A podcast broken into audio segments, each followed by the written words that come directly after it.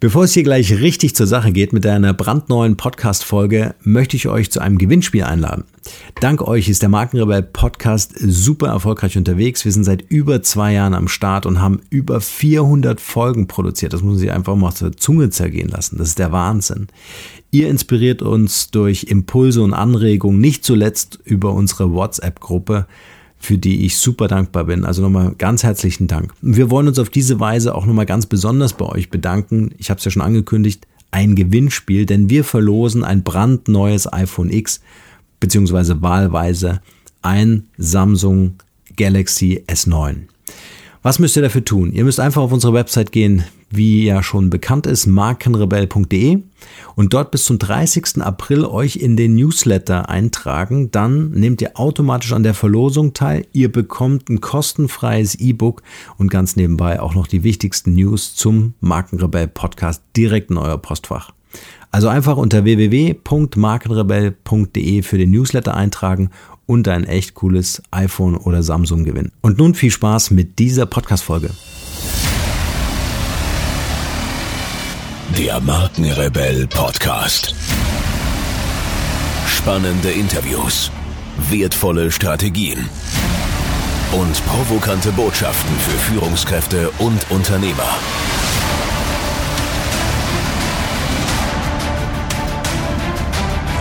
Stell dich den Herausforderungen der Digitalisierung und setze als Marke ein Zeichen. Von und mit Markenrebell Norman Glaser. Think twice. Werde zur Marke. Das Internet ist unter anderem ein ideales Substrat für zwei Dinge. Erstens für die Findung einer persönlichen, authentischen Identität und zweitens für den Verlust derselben. Insbesondere Menschen, die sich auf Stellensuche befinden oder sich aus anderen Gründen positionieren müssen, ist dringend eine Entscheidung für die erste der aufgezählten Möglichkeiten anzuraten. Diese Aussage gilt nicht nur für hochdotierte Jobs und auch nicht nur für Jobs, sondern für das ganze Leben. Erfolg auf der Jobsuche, Erfolg im Beruf und im Leben ist heute mehr denn je zuvor mit einer authentischen Identität verbunden, aus der die unverwechselbaren, mit Selbstbewusstsein getragenen Persönlichkeitsmerkmale hervorscheinen. Es bringt ja nichts, sich als perfekter, steriler Homunculus zu präsentieren. Sympathie entsteht durch Echtheit und nicht durch Künstlichkeit oder Anpassung an was weiß ich was. Wenn Menschen sich differenzieren wollen, sollten sie versuchen, zur Marke zu werden. Die Sogwirkung, also die Beliebtheit starker Marken, resultiert aus ihrer Authentizität. Und das kann nur aus dem Selbst heraus funktionieren. Sämtliche Kriterien, die auf Menschen zutreffen, können auch auf Marken angewendet werden und umgekehrt. Beim Menschen wie bei der Marke geht es um Positionierung und Differenzierung um Unterscheidbarkeit, Einzigartigkeit, Erkennbarkeit und um Identität. Identität lässt sich aber nicht herstellen, indem man sich mit etwas oder mit jemand anderem identifiziert, denn sich identifizieren heißt sich gleich machen. Etymologisch stammt der Begriff Identität vom lateinischen Wort idem ab, und idem heißt dasselbe. Viele, insbesondere junge Menschen, machen den Fehler, ihr Identitätsideal an die Erwartungen eines vermeintlich gültigen Mainstreams anzupassen. Der Mainstream ändert sich aber ständig. Und die Möglichkeiten der Einflussnahme sind so groß wie die Beeinflussbarkeit des Menschen. Viele übersehen, wohl aus einem Mangel an Erfahrung, bestimmt aber auch als Reaktion auf sozialen Druck, dass sie ihre Identität auf diese Weise der Beliebigkeit preisgeben weit entfernt von sich selbst. Mit diesem Mechanismus wird der für die Differenzierung und Positionierung so wertvoller Faktor Authentizität aufgehoben. Das Wörterbuch der Psychologie definiert Identität als Bezeichnung für eine auf relativer Konstanz von Einstellungen und Verhaltenszielen beruhende, relativ überdauernde Einheitlichkeit in der Betrachtung seiner selbst oder anderer. Der deutsch-amerikanische Psychoanalytiker Erik Erikson 1902 bis 1994, seines Zeichens Koryphäe auf dem Gebiet der Identitätsforschung, definierte Identität als das Gewahrwerden der Tatsache, dass in den synthetisierenden Methoden des Ichs eine Gleichheit und Kontinuierlichkeit herrscht und dass diese Methoden wirksam dazu dienen, die eigene Gleichheit und Kontinuität auch in den Augen der anderen zu gewährleisten.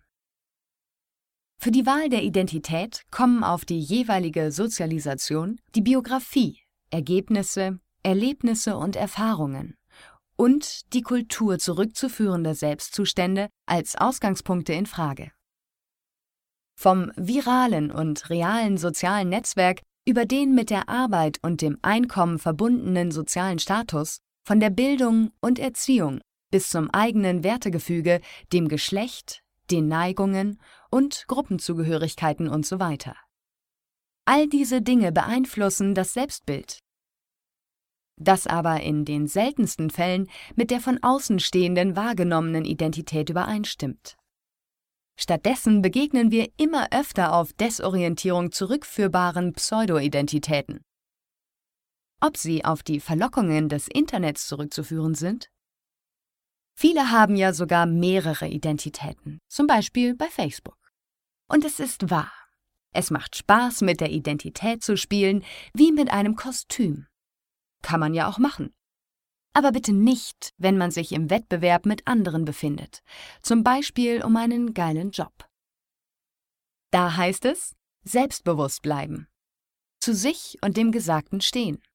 Vor allem die schnellen Kommunikationsformate im Internet können Verhaltenskaskaden auslösen, die dem Erfolg im Wettbewerb abträglich sind. Es ist ein alltäglicher, eigentlich banaler Vorgang, der uns allen bekannt ist und mit dem wir täglich mehrmals konfrontiert sind. Dass nämlich Kommunikationen misslingen. Jedenfalls bleibt häufig ein unangenehmer, negativer Rest erhalten, den man nur allzu gerne wieder korrigieren, wenn nicht gänzlich ungeschehen machen würde. Der Rest. Das Gefühl, etwas vergessen oder falsch formuliert zu haben. Was schon im privaten und zwischenmenschlichen Bereich, man denke nur an all die missratenen Flirtversuche, gerne mal in die Hose geht, kann sowohl subjektiv emotional als auch objektiv faktisch unerquickliche Ergebnisse zeigen. Dies führt dann nochmals zu einem Gefühl der Unausgeglichenheit, das ohne weiteres geeignet ist, uns den dringend benötigten Schlaf zu rauben. Ausgelöst wird dieser unschöne Zustand durch das noch relativ Neue an der viralen Kommunikation. Erstens. Ist die Möglichkeit permanenter Kommunikation gegeben? Zweitens. Weiß man bei Kommunikationen zunächst nicht, wie der Adressat zum Beispiel auf eine Ansprache reagiert? Oft lässt, wie in alten Zeiten, die Antwort auf sich warten. Häufige Folge? Wir glauben, wir haben was Falsches geschrieben. Zwar war dies auch schon früher, als man sich noch umständliche Briefe schrieb, nicht anders. Heute ist aber die Möglichkeit gegeben, gefühlt misslungene Kommunikation sofort zu beheben. Oder allein schon mit diesem Versuch, das genaue Gegenteil zu bewirken. Wenn etwas schon aus der Tube ist, kann es nicht so leicht wieder hineingedrückt werden. Mit Versuchen, das Herausgedrückte nachträglich zu korrigieren, verschmiert man nur die Paste. Auch dies nur gefühlt, also subjektiv. Trotzdem macht man keinen professionellen Eindruck, wenn man wieder und wieder nachbessert. Es ist ja das Gefühl, sich nicht richtig dargestellt zu haben. Zwischen Selbstbild und Identität klafft ein Abgrund. Man fühlt sich fragmentiert und inkonsistent und glaubt, der andere sieht das genauso. Je mehr man dann nachlegt um den vermeintlich miesen Eindruck zu reparieren, umso mieser wird er. Was können wir also tun, um nicht den Versuchungen zu erliegen? Wir wissen ja, dass für die Attraktivität des Images auch die Authentizität der Persönlichkeit ausschlaggebend ist. Diese Authentizität kommt zustande durch eine möglichst starke Kongruenz von Selbst und Identität. Identität wird erreicht durch Potenziale, die wir alle in uns tragen. Erstens. Wir können uns auf ein bestimmtes Ziel fokussieren, das sich aus unseren Wünschen und Visionen ergibt. Zweitens.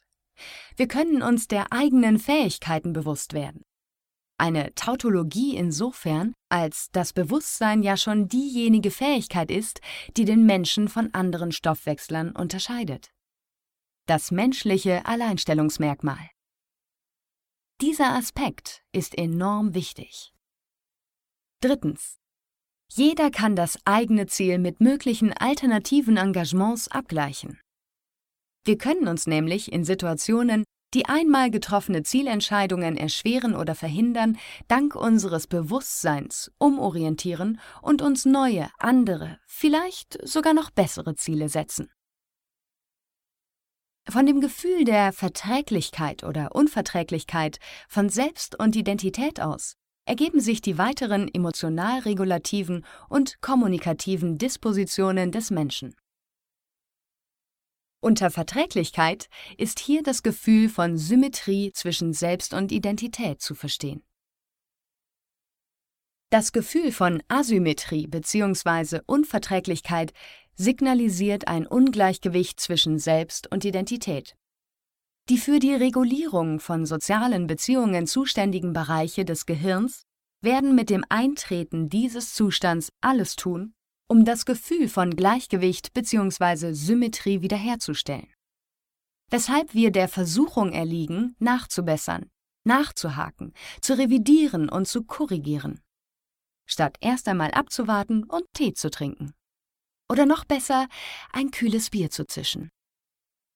Indem wir nur versuchen, uns auf uns selbst zu besinnen, nutzen wir bereits die typisch menschliche Fähigkeit zu bewusstem Denken. Und wer diese Fähigkeit besitzt, besitzt automatisch noch viel mehr Fähigkeiten, wenn er sein Bewusstsein einschaltet. Es gibt keine Alternative zum Weg in die richtige Richtung. Nach innen. Die Selbstidentitätslücke kann nur geschlossen werden, indem sich der Mensch allen Widerständen zum Trotz auf sich selbst besinnt und sich nicht beeinflussen lässt. You better think twice. Cheers!